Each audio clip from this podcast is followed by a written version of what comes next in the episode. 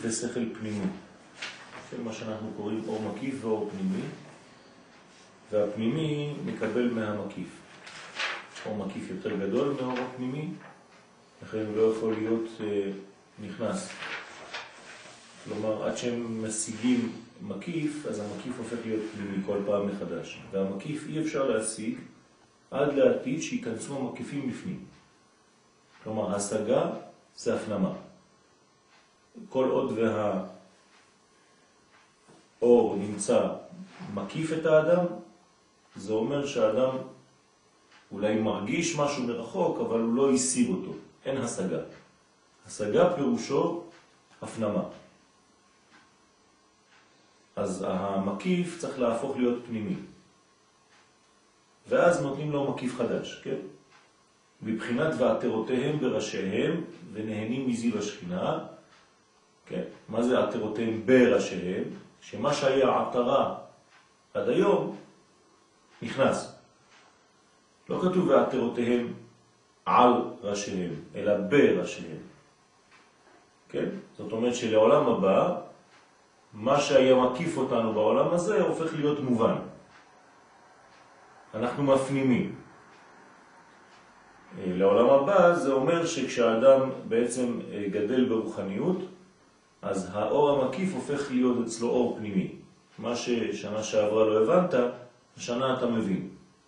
כי גדלת, הרחבת את הכלי, ברגע שהכלי שלך יותר רחב, אז אתה מקבל את מה ששנה שעברה הקיף את שכלך.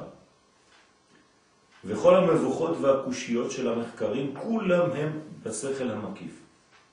למה? כי בשכל הפנימי הדברים הופכים להיות ודאיים. אבל כשהם עדיין לא פנימיים, הם עדיין מקיפים את השכל, מקיפים את האדם, אז יש שם הרבה מבוכות, הרבה קושיות. נחמד שזה השכל הוא מקיף, על כן אי אפשר להבין זאת. למשל, נותן דוגמה, כגון הקושייה של הידיעה והבחירה. איך יכול להיות שהקדוש ברוך הוא יודע את מה שיקרה בעתיד, ובכל זאת אתה אומר לי שיש לאדם בחירה חופשית. אם יש בחירה חופשית לאדם, אז הקדוש ברוך הוא לא אמור לדעת. אז הנה, קושייה בסגנון של מקיף, של שכל מקיף, שאי אפשר להבין את זה. השכל הזה של הידיעה והבחירה הוא בשכל המקיף. על כן, אי אפשר להבין זאת ונשאר בקושייה אצלם. וכיוצא בזה, ראית שם שעל ידי בחינת שבעת הנרות, מאיר המקיף לפנים. כן? זאת אומרת שהבחינה של האור, של חנוכה, זה הפנמת האור של השכל המקיף. כלומר, מה שהיה מקיף אותנו עד כאן, הופך להיות בעצם שכל פנימי. שזה מבחינת בהעלותך את הנר. כמובן מדובר כאן על הנרות של בית המקדש, לכן הוא מדבר על שבעה נרות, אבל אנחנו מבינים שיש כאן אה, קשר לחנוכה, שגם בחנוכה אותו עניין אה, מופיע שמה שהוא נמצא בשכל מקיף הופך להיות בעצם שכל פנימי. אז בחנוכה בעצם אנחנו, זה זמן לעשות מה שהמחקים עושים. ש... מה שהמחקרים עושים, משהו שבדרך כלל... לא, המחקרים זה, הם, הם נשארים תמיד במדרגות של שכל אנושי. לכן קוראים לזה מחקרים. אנחנו לא מחקרים, אנחנו לומדים בשכל אלוהי. זה לא נקרא מחקר. אבל מה קורה בחנוכה? כמו מה שקורה בבית המקדש, שהדברים, הקושיות שמקיפים את השכל בגלל שאינן מובנות, פתאום הן נכנסות. זאת אומרת, מה שהיה מקיף אותנו בשכל מקיף, בחנוכה הופך להיות פנימי יותר. זאת אומרת שחנוכה הוא זמן מאוד מסוגל ללימוד, להפנמת דברים. כל הדברים שמקיפים אותך, שהם גדולים עליך, שאתה לא מבין, שהם סובבים אותך ואתה לא מצליח להפנים, בחנוכה זה הזמן. זמן ההפנמה. והנה, איתה בדברי רבותינו ז"ל, שבזה הפסוק, שבזה הפסוק בהעלותך, מרומז נר חנוכה. הנה הקשר, בהעלותך את הנרות, כן, יש רמז לחג החנוכה. דהיינו, כי נר חנוכה הוא בחינת הערת המקיפים לפנים. הדברים כאן נאמרים בפירוש, שבנר חנוכה, מה שמקיף אותנו, השכל המקיף הופך להיות שכל פנימי. על ידי בחינת שבעת הנרות. בחינה. למה? כי עכשיו זה כבר לא שבעת הנרות, זה כבר שמונה. אז הוא קורא לזה בחינת שבעת הנרות. כלומר, מאיפה מאירה החנוכיה שלנו? ממנורת בית המקדש. משם זה בא. בסדר? מה? אל מול פני המנורה. אל מול פני המנורה יראו שבעת הנרות, אבל שם זה רק שבעה, היום אנחנו המשך.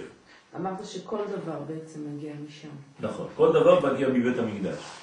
אז כמובן גם האור וגם האור של המנורה. ובמיוחד שאנחנו יודעים, היסטורית אפילו, שמשם זה נובע, כן? הרי לא הדליקו חנוכיה בבית המקדש, הדליקו את המנורה. במנורה אין שמונה, יש שבעה, רק שזה ארך שמונה ימים. כן? אז לכן אנחנו מדליקים מכוח המנורה של בית המקדש, הערה של שכל שמקיף אותנו והופך להיות פנימי. זאת אומרת שבחנוכה אנחנו מרחיבים את הכלים שלנו, וכל מה שעבר את שכלנו לפני חנוכה, הופך להיות בתוך שכלנו בחנוכה. זה מה רציתי לשאול, זה מה שלמדת כל השנה, זה עכשיו זה, או מה שעכשיו אתה לומד בחנוכה, שהוא גם מקיף אותך, גם אה, ייכנס. לאו דווקא מה שאתה לומד רק בחנוכה. הדברים הכלליים, נפתחת יותר, הפנמת יותר, ואתה הופך להיות בבחינת ועטרותיהם בראשיהם. כלומר, אז מה שהיה עטרה, באופן טבעי זה קורה, אתה נכון. לא עושה שום דבר. הזמן גורם. בסדר? ה- הסגולה שנמצאת באוויר בחנוכה גורמת שהמקיף הופך להיות פנימי. זה לימוד, סוג של לימוד. נכון. שלמדת כל השנה, לא בחנוכה. נכון, לא, לאו דווקא בחנוכה, אבל בחנוכה אתה, אתה יכול לגלות את זה יותר בקלות. כלומר, אם נגיד תעשה טסט ותלמד דברים בחנוכה שבדרך כלל עוברים את שכלך, אתה תראה שפלא אתה מבין את הדברים יותר בקלות. כן, המקיף הופך להיות פנימי. תבוא לרב עם דף עם שאלות.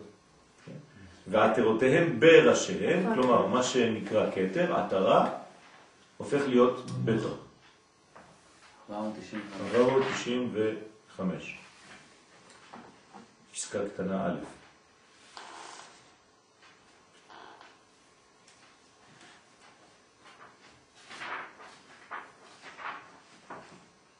יש דבר כזה שלימוד הוא אור פנימי שהופך להיות מקיף? יש מנגנון כזה? לא, חס ושלום. אם לא, זה אומר שהלימוד בורח ממך. בסדר? המקיף זה דבר שהוא בלתי מובן. אנחנו רוצים שהמקיף יהפוך להיות פנימי. זאת המגמה. מה שעבר את שכלנו, מה שגבוה מאיתנו, הופך להיות בתוכנו. בבחינת ועטרותיהם בראשיהם ונהנים מזיו השכינה. איך אפשר ליהנות מזיו השכינה? כשהעטרה שהיא עוברת אותך, הופכת להיות בראשיהם, בתוך הראש. ביקשת שאשתך כן. יושבת לך טוב בראש. הפנמת טוב, כן? האישה יושבת לך טוב על הראש. או שהשכל האנושי הופך להיות שכל אלוהי. השכל אלוהי נכנס לאדם. שכל האלוהי. נכנס לאדם. בסדר? אז כמובן שזה על ידי בחינת שבעת הנרות, כי הנה, כי הנס היה כנגד מלכות יוון הרשעה שעמדה על ישראל, ומלכות יוון זה בחינת חוכמות חיצוניות, כלומר חוכמות הגיוניות, חוכמות של שכל אנושי בלבד, שהן חוכמות, חוכמות יוונית, כן? כמו שקראו רבותינו ז"ל חוכמות חיצוניות, על שם חוכמות יווניות. חוכמה יוונית זה חוכמה חיצונית. מין מחקר, מחקר תורני, אה, אה, חילוני, לדבר שהוא אה, קודש. כן, יש הרבה מחקרים, יש הרבה חוקרים שלומדים, כאילו לומדים, אבל זה נשאר בחוץ. למה קוראים לזה חוכמות חיצוניות? בגלל שזה נשאר מחוץ למערכת. האדם לא חי את מה שהוא לומד, הוא לומד את זה כ- כמין מתודה, כן? זה מתודיקה כזאת גדולה מבחוץ, מאוד שכלי, מאוד מרובה, עם טבלאות, אבל הוא לא חי את הלימוד שלו, הוא לא מפנים את הלימוד. זה הרפורמים בעצם, הייתי אומרת. לאו דווקא, לאו דווקא. יש באוניברסיטה הרבה מחקרים כאלה. אתמול נפל בידי ספר כזה על קבלה, כן? אה, שזה בעצם לימוד, לימוד אוניברסי, אוניברסיטאי, כן? של, של, של תורת הקבלה. אז יש כל מיני זה, ו- ואני חושב ככה, ואני חושב ככה, וזה זה בכלל לא קבלה. קבלה זה, זה כל כך אלוהי, כל כך פנימי, כל כך לקבל, ובכלל לא בשכל של בן אדם, שזה הפוך מזה. אבל יש. כן. אבל שם הם הולכים ממש לקבל מקצוע, אני הולכת להיות רבנית לדוגמה, והולכים לקבל. לקנות את החוכמה הזאת. אבל זה גם יכול להיות גם אה, לא אצל הרפורמים. כן. אם אתה לומד בצורה לא נכונה, זה יכול להיות גם בכל מקום. יש סיפור אצל הרב מרדכי, הרפורמי, לגבי של לקבל.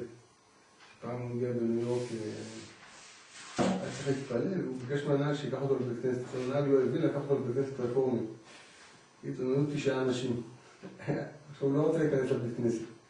היה חסר אחד. אז בא... לא, הם שמונה. אז בא הגבאי של בית כנסת והרב הרפורמי.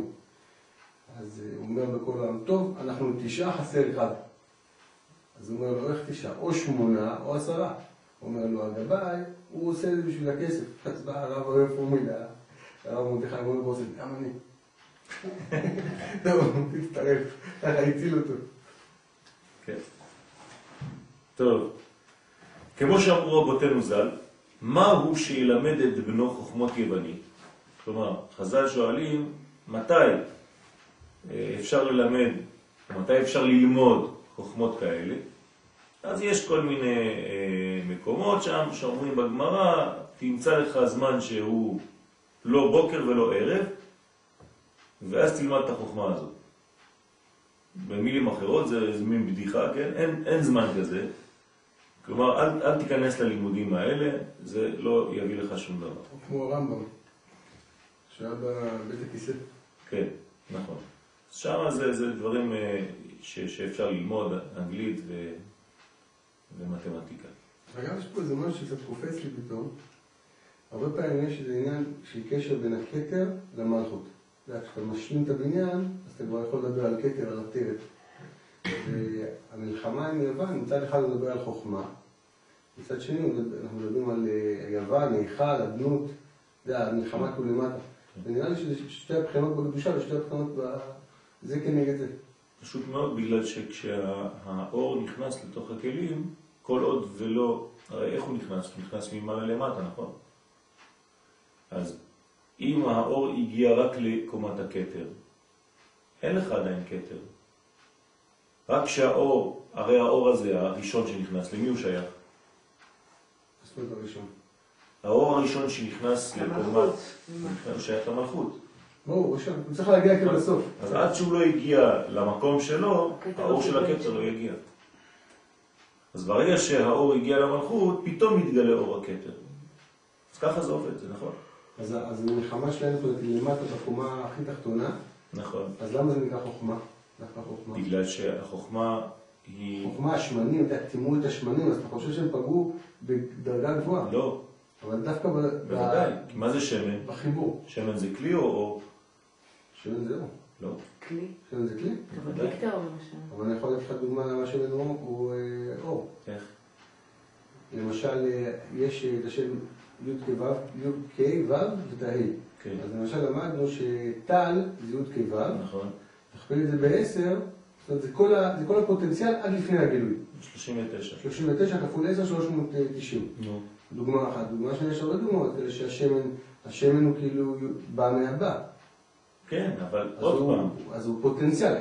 ברגע שהוא כאילו, תדליק אותו, ת- תממש אותו, אז הוא יהפוך להיות כלי. אז לא, אז הוא יהפוך להיות אור.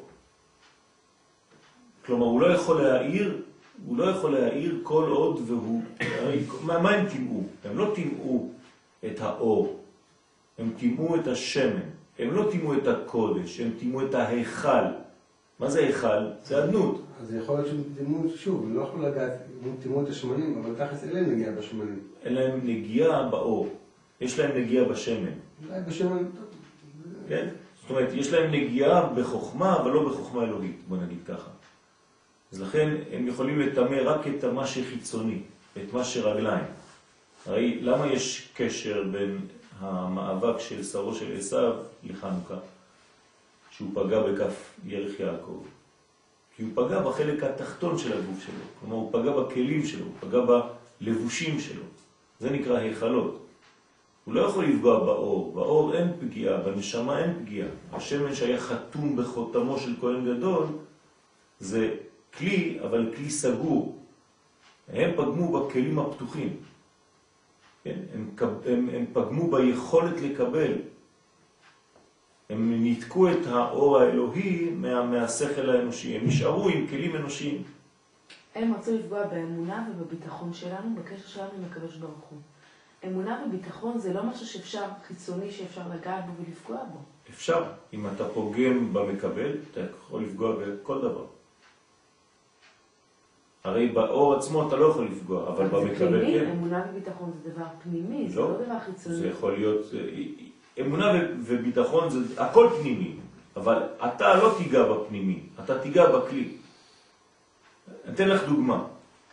כן? אה, כשהייתי בחו"ל היינו מטפלים בניאו-נאצים. כן. אז אמרו לנו, באידאל שלהם אתם לא תוכלו לפגוע, אבל תכסחו להם את הצורה. וכשתכסחו להם את הצורה והוא יהיה חודשיים בבית חולים, אז זה יערער לו את הביטחון על כל המנטליות שלו ועל כל האידאה שלו. מבינה? כן. אז מה עושים היוונים? הם לא יכולים לפגוע בחלק הפנימי, וירא כי לא יכול לו. ויגע בכף ירך יעקב. כלומר, כשהוא רואה שהוא לא יכול במנטליות, הרי יהודי הוא יהודי, אם תרצה, כל הסיפורים שאנחנו מספרים בגמרא, על כל מיני אנשים שהיו לכאורה אה, אפיקורסים, ברגע האחרון, האולטימטיבי של החיים שלהם, הם התגלו כיהודים כשרים. כלומר, רצו לפגוע באידאל שלהם, והם לא יכלו לפגוע בזה. אז במה הם פגעו? בגוף שלהם. חתכו להם את העצמות, חתכו להם את האיברים, חתכו להם... זאת אומרת שכשאתה רוצה לפגוע במישהו, אתה לא יכול לפגוע באידאל שלו, אתה אף פעם לא תצליח. כי האידאל שלו הוא עקשנות, בפנים. אז במה פוגעים? בחיצוניות שלו. אז היוונים לא יכלו לפגוע, וירא כי לא יכול לו, אז מה הם עושים? הם פוגעים בחלק התחתון שלנו. חז ושלום. זה שם המקום והוא צולע על ירחו. כן, אז. גם ככה החלק העליון לא מתגלה. בוודאי, אה, זאת, זאת השיטה, כדי שהחלק העליון לא יתגלה, אבל אתה לא יכול לפגוע בו, אז תפגע בכלי. ברגע שאתה פוגע בכלי, מחורר את הכלי, אז שום דבר לא נשאר. והנס בעצם שהם לא הצליחו אה, לפגוע נכון. במקום הזה. נכון. דרך אגב, בעמידה של הקליפה מול הקדושה, איפה שניגעו את המלכות, מה מתחיל שם? בקליפה. מה זאת אומרת בקליפה? שיש עמידה של, של נניח קומת הקדושה מול קומת הקליפה. אוקיי. הראש של הקליפה עומד ברגליים של הקדושה, כן. אז אולי זה יכול אולי להסביר את העניין של החוכמה היוונית כנגד המלכות. כן. ברגע שנגמר הסיום של הקודש, מתחיל בעצם המדרגה של, של הקהלים. כן? כל הדברים החיצוניים מתחילים בסיום הקודש, בגלל שרגליה של המלכות יורדות מוות. אז כשאתה אומר דעת של קדושה, יש דעת של טומאה. זה, לא אחד מול השני. זה לא אחד מול השני, לא, זה ממש חס למטה. ושלום. חס ושלום. שזה עדיין קליפה מאוד קשה. נכון, אבל זה, זה לא יכול לעמוד באותו גובה, חס ושלום. אם לא, אז לא היה לנו בכלל אפשרות ל... ל- כן, תמיד הטוב הוא, הוא יותר חזק מהרע.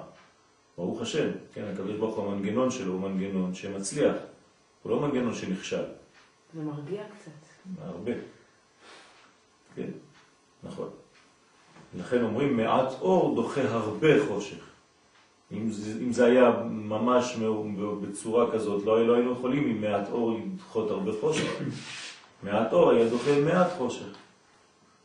והרבה אור, הרבה חושך, אבל לא. מעט אור דוחה הרבה חושך, בגלל שהאור הוא יותר חזק, המהות שלו חזקה יותר. אלא שהוא במינון קטן יותר עושה עבודה גדולה יותר. לא צריך הרבה, צריך איכות. בוא נגיד שבקדושה האיכות גוברת על הכמות. יש לי בעל, יש לי. נכון.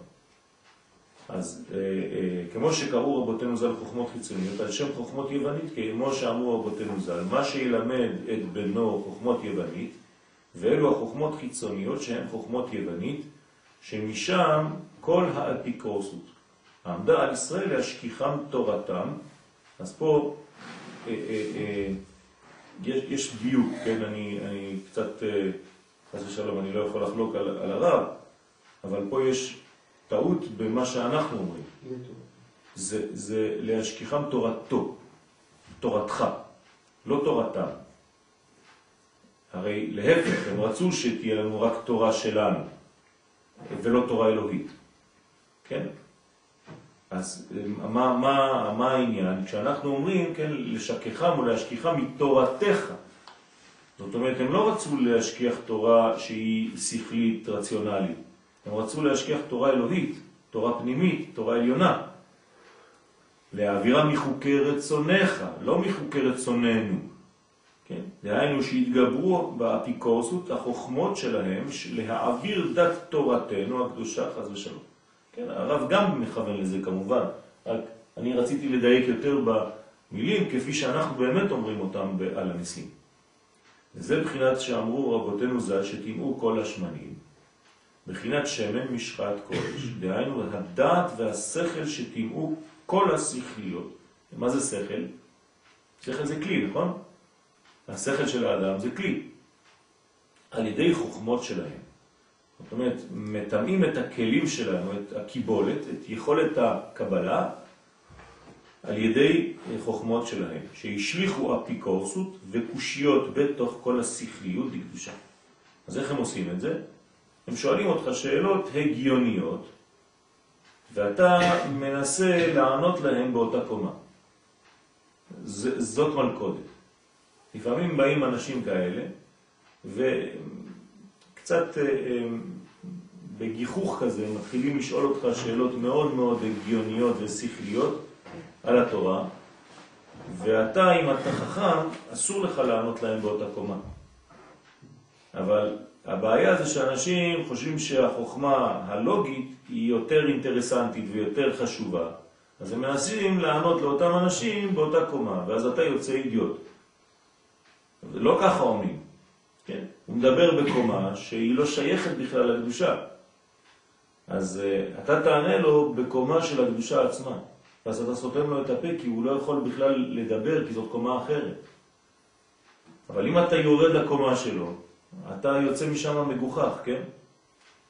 ולכן צריך להיזהר מאוד, כשיש קושיות שכליות על הקדושה, שהן מבחינת שמנים, ונעשה נס ומצאו צלוחית של שמן, כן, פח של שמן, הוא קורא לזה צלוחית, חתום בחותמו של כהן גדול. כן, כלומר יש מדרגה חתומה, מדרגה פנימית, עליונה, חתומה זאת אומרת שהיא עדיין נשארה בטהרתה אלוהית, כי באמת הקושיות שלהם אינן קושיות כלל. למה זה נראה לך קושייה? כי זה שכלי, אז זה מוצא חן בעיני האנשים, זה נראה לוגי. אז, אז הקושיות האלה נראות לך קושיות באמת, אבל באמת זה לא קושיות, רק שאי אפשר להבין זאת, מחמד שהוא בשכל המקיף. אז אם אתה יורד לשכל הרגיל, ואתה לא עונה לו בשכל מקיף, אז אתה יוצא אידיוט. להפך, כשיש לך קושייה כזאת, תענה לו בשכל מקיף, תענה לו דווקא במדרגה גבוהה. יש לך איזה דוגמה? את האמת פה, מה שלי קופץ, סליחה שאני קופץ, זה נראה כאילו לענות לו בקומה של החיים. נכון. זאת אומרת, הרבה פעמים אתה, אתה יכול להביא לו תשובה, אה, לכאורה גם זה פרדוקס פה, כי המקיף, כאילו אתה אומר, הוא שם דווקא זה כל הפרדוקס. לא, לא. לא, פה אני אומר, ממה שקראנו בהתחלה, ה- ה- כן, היה אפשר להבין שהמקיף, המקיף אתה יכול לראות אותו בתור, אה, ולא יגור חרא, שם אין, אין בעיה שם. לא. המקיף זה דבר שאתה לא יכול להסביר אותו במילים, אבל אתה חי אותו. מתי אתה חי אותו? כשהוא כבר יורד לחיים שלך. לאו דווקא. אה, יש? לאו דווקא. כלומר, אתה יכול לחיות משהו, למשל, אני לא מבין אה, אה, איך הנשמה שלי מתחברת לגוף שלי. נכון? אני לא יכול להסביר את זה בצורה לוגית, אבל אני חי. אני לא צריך לתת עובדות עכשיו למישהו. אז אם מישהו עכשיו יגיד לי, מה זה הבלבולים האלה שלך, הנה דוגמה, שהנשמה שלך בתוך הגוף וזה, זה, מה תענה לו? הוא אני חי, אדוני. אתה, אתה שובר אותו, אני פשוט חי. אני לא אענה לך בקומה שלך, כי הקומה שלך היא שאלה בעצם מעוותת, היא לא שאלה נכונה. לא נתחיל להיכנס איתו לכל. העניינים ה... בדיוק.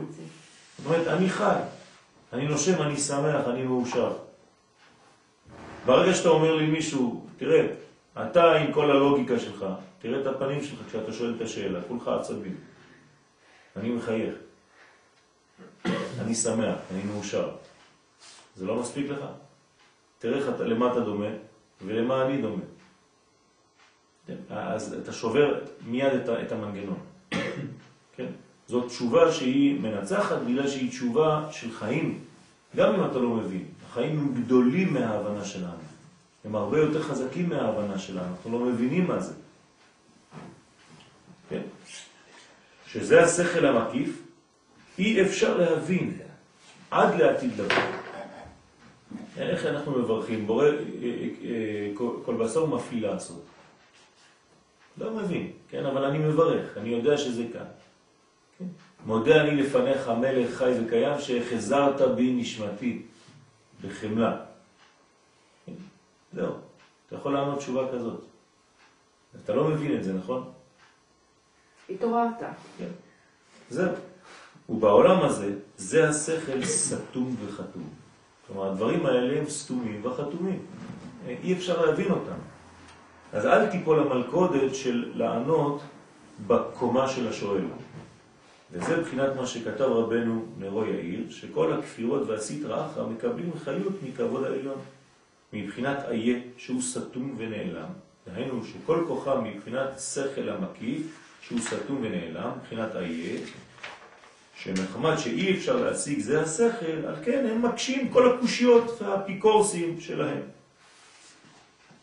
זאת אומרת, כל האנשים האלה בעצם אה, מתמסמסים מכל מיני אה, אה, שאלות שאין להם, אין להם רגליים בעצם בעולם שלנו.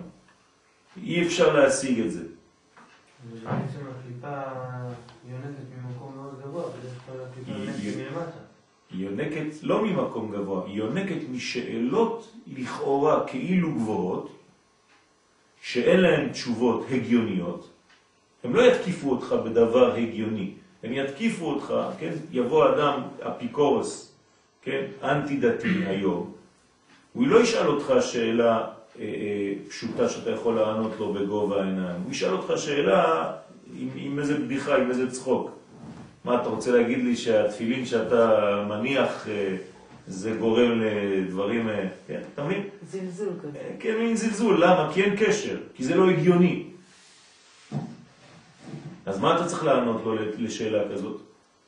אם אתה שואל אותי שאלה כזאת בגלל שהשכל שלך מסוגל להבין רק דברים בגובה של ההגיוני, של השכלי, אז אין לי תשובה בשבילך.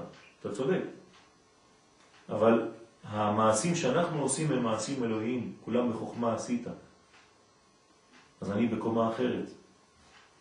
אבל אני יכול רק להגיד לך דבר אחד, כשאני מניח תפילין, כן, אני מקושר, אני חי. אני הופך להיות צוות עם האור האלוהי. אתה לא מבין את זה, אני יודע שאתה לא מבין את זה, אתה גם לא יכול להבין את זה. גם אני לא מבין את זה, אני חי את זה. יש דברים שאני יכול להסביר לך, אני יכול לתת לך טעמים, אבל אני לא יכול להסביר לך את זה לוגי.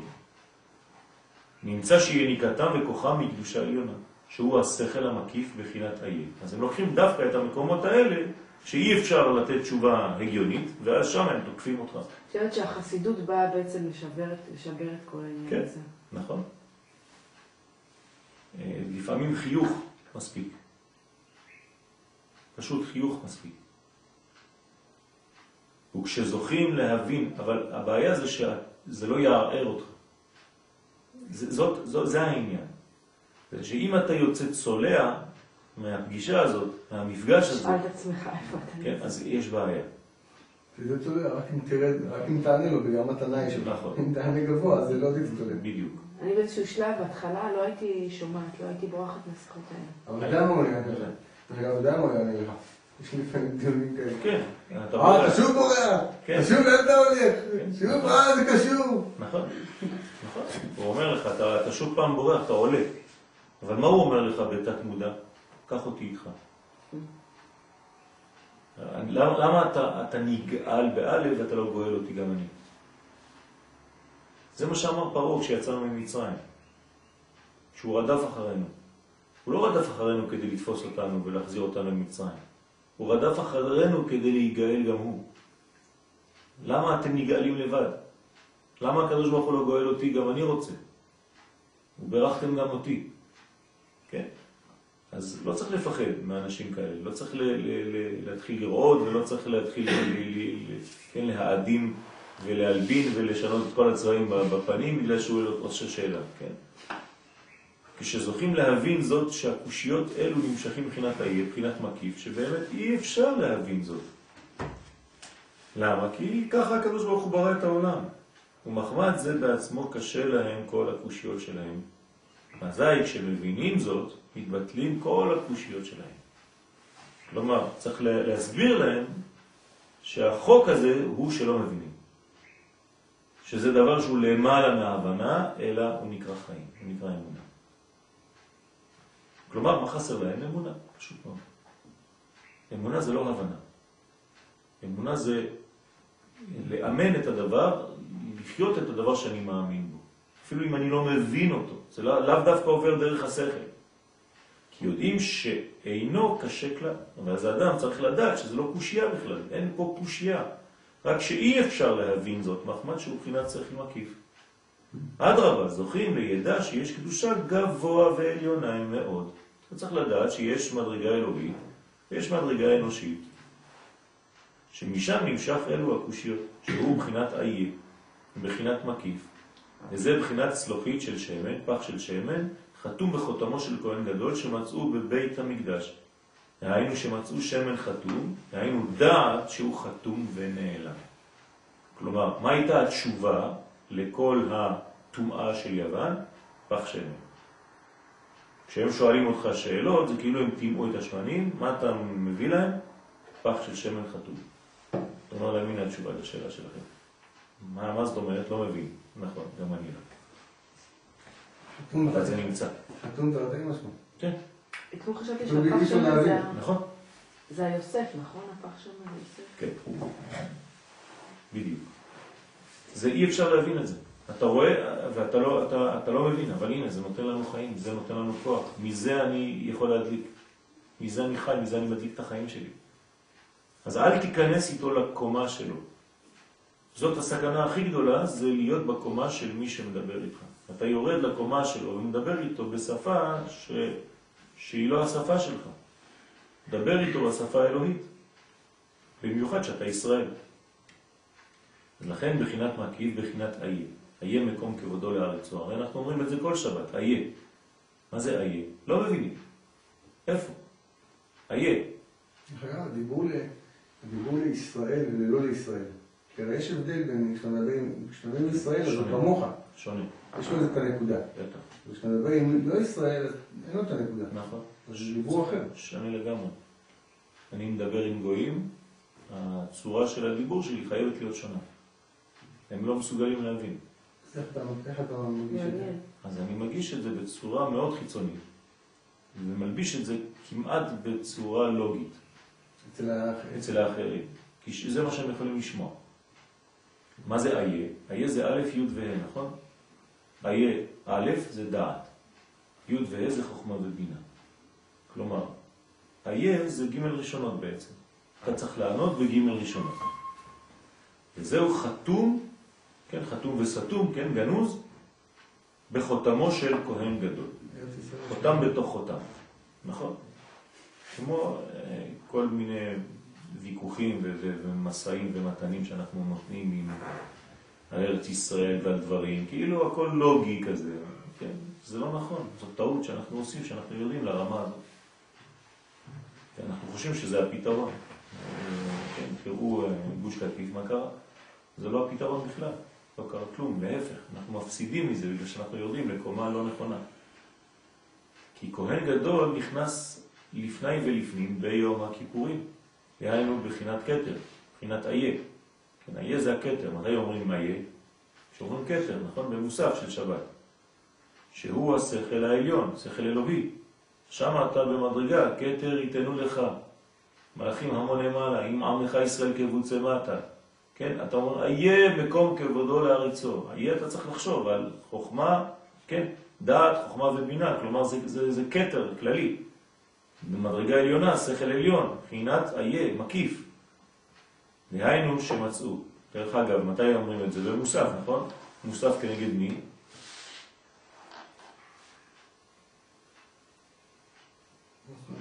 כנגד מי המוסף? איזה, איזה, איזו דמות תורנית? יעקב, לא, השם שלו מופיע. יוסף, כן, מוסף יוסף. אז מוסף זה יוסף. זאת אומרת שזאת תפילה שהיא יוצאת מגדר הרגיל. אין מוסף ביום רגיל, נכון? אז מה זה המוסף הזה? ממה מוסיפים? כן, בשבת יש לכם נשמה יתרה של תוספת. אז היוסף מופיע שם על מדרגה עליונה מאוד. נכון. אז דהיינו שמצאו והשיגו שכל הכפירות שנמשכים על ידי שיש שכל עליון, מבחינת מקיף, שאי אפשר להשיגו, שמשם נמשך כל הקושיות שלהם. אז הם תופסים אותך שם באיזה קושייה כזאת עליונה, גדולה מאוד. ואתה רוצה לרדת לקומה תחתונה. לא, תשאר בקומה העליונה, תירה משם. וכשמצאו והשיגו זאת, זה היה הנס נגד מלכות יוון הרשעה, דהיינו נגד חוכמת יוון, כי השיגו שהקושיות אינם כלום.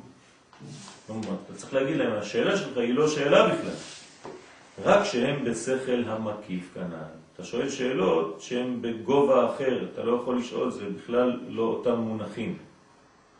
וזה, כן, וזהו ולא היה בו אלא כדי להדליק יום אחד. ונעשה נס ודלק שמונה ימים. מה זאת אומרת? יש פה רמז. כי זה השכל המקיף לא יתגלה ולא יאיר עד לעתיד שהוא יום אחד. בסדר? יום אחד הוא יוודע על השם. וזהו שלא היה בשמן החתום כדי להאיר רק יום אחד. כלומר, השמן הזה הוא מיוחד למה? כל המציאות. ליום אחד, לקוליות, בוא נגיד את זה, אם אני משתמש במונחים של הרב קוק. אז, אז השמן הזה הוא מיוחד ליום אחד, ליום האחד. איך, איך, איך כתוב בנביא? יום אחד הוא יוודע על השם. זה השמן, השמן הזה הוא נמצא שם. דהיינו לעתיד לבוא. תראה לו איפה זה. דף רמח. שהוא יום אחד יוודע לשם. נעשה נס ודלק בו שמונה ימים. דהיינו שיום אחד האיר בתוך השבעה. זאת אומרת, מה הייתה התשובה בעצם? אנחנו לא מאירים בעולם הזה מתוך העולם הזה. כי אם לא, אנחנו תקועים בשכל אנושי. כלומר, אני לא יכול לענות לתשובות עליונות בשכל תחתון. אם לא, אז אני תקוע בשבע. אז מה אני עושה? אני הולך מהשורש שלי, אני, השורש שלי הוא שמונה. הייחוס. כן? כל ילד יהודי מלים אותו ביום השמיני כי מקשרים אותו לבחינה הזאת.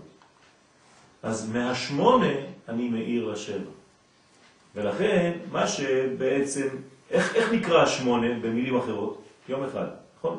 השמונה הוא האחד. כלומר, אם תגיד שמונה או תגיד אחד זה אותו דבר. אחד שמאיר לשבע. אה, תכתבו לי את זה במילים. אז אז, בדיוק. מה זה אז? א', שמאיר לזין. אז ישיר משה. אז יאמרו בגויים. כלומר, אי אפשר להגיע למדרגה הזאת, אלא אם כן אתה מבין את הסוד הזה, שהאלף מאיר לזין. כמו שאנחנו אומרים ביום הכיפורים, אחד, אחד ואחד, אחד, אחד ושתיים, אחד, אחד ושלוש, תמיד זה אחד. אני יונק מהאחד העליון, ואני משפיע לאחד, לשתיים, לשלוש, לארבע, לחמש, לשש ולשבע. בסדר? אז לכן, הפח שמן שמצאו, הוא בעצם פח אחד של שמן, שימו לב, יש דיוק באחד, שלא היה מספיק אלא ליום אחד, תמיד אחד, כי זה לא יכול להיות שניים, כי זה אנחנו מדברים על הייחודיות האלוהית, על היחיד והמיוחד, לא על השניות, אבל האחד הזה העיר לשבעה, וביחד זה כאילו שמונה. כלומר, בחנוכיה שלנו בעצם, כמה נרות יש באמת? רק שבע.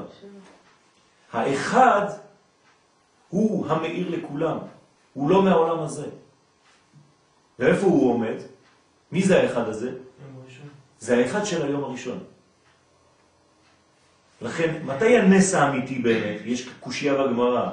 אם היה נס רק ליום אחד, אז למה אתה כולל אותו בנס? רק שבעה ימים היה נס. אבל הנס האמיתי זה שהאחד הזה, רשות היחיד בוא נגיד, ירד לעולם שלנו. למה בית שמאי ביקשו להעיר שמונה, להדליק שמונה? בית ש... אז זהו, אז, כי בעצם האחד אמרתי, או שתקרא לו אחד או שתקרא לו שמונה. זה אותו דבר. כי זה...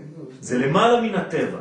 אז כשנגיע להבנה הזאת לעתיד לבוא, נדליק שמונה ביחד.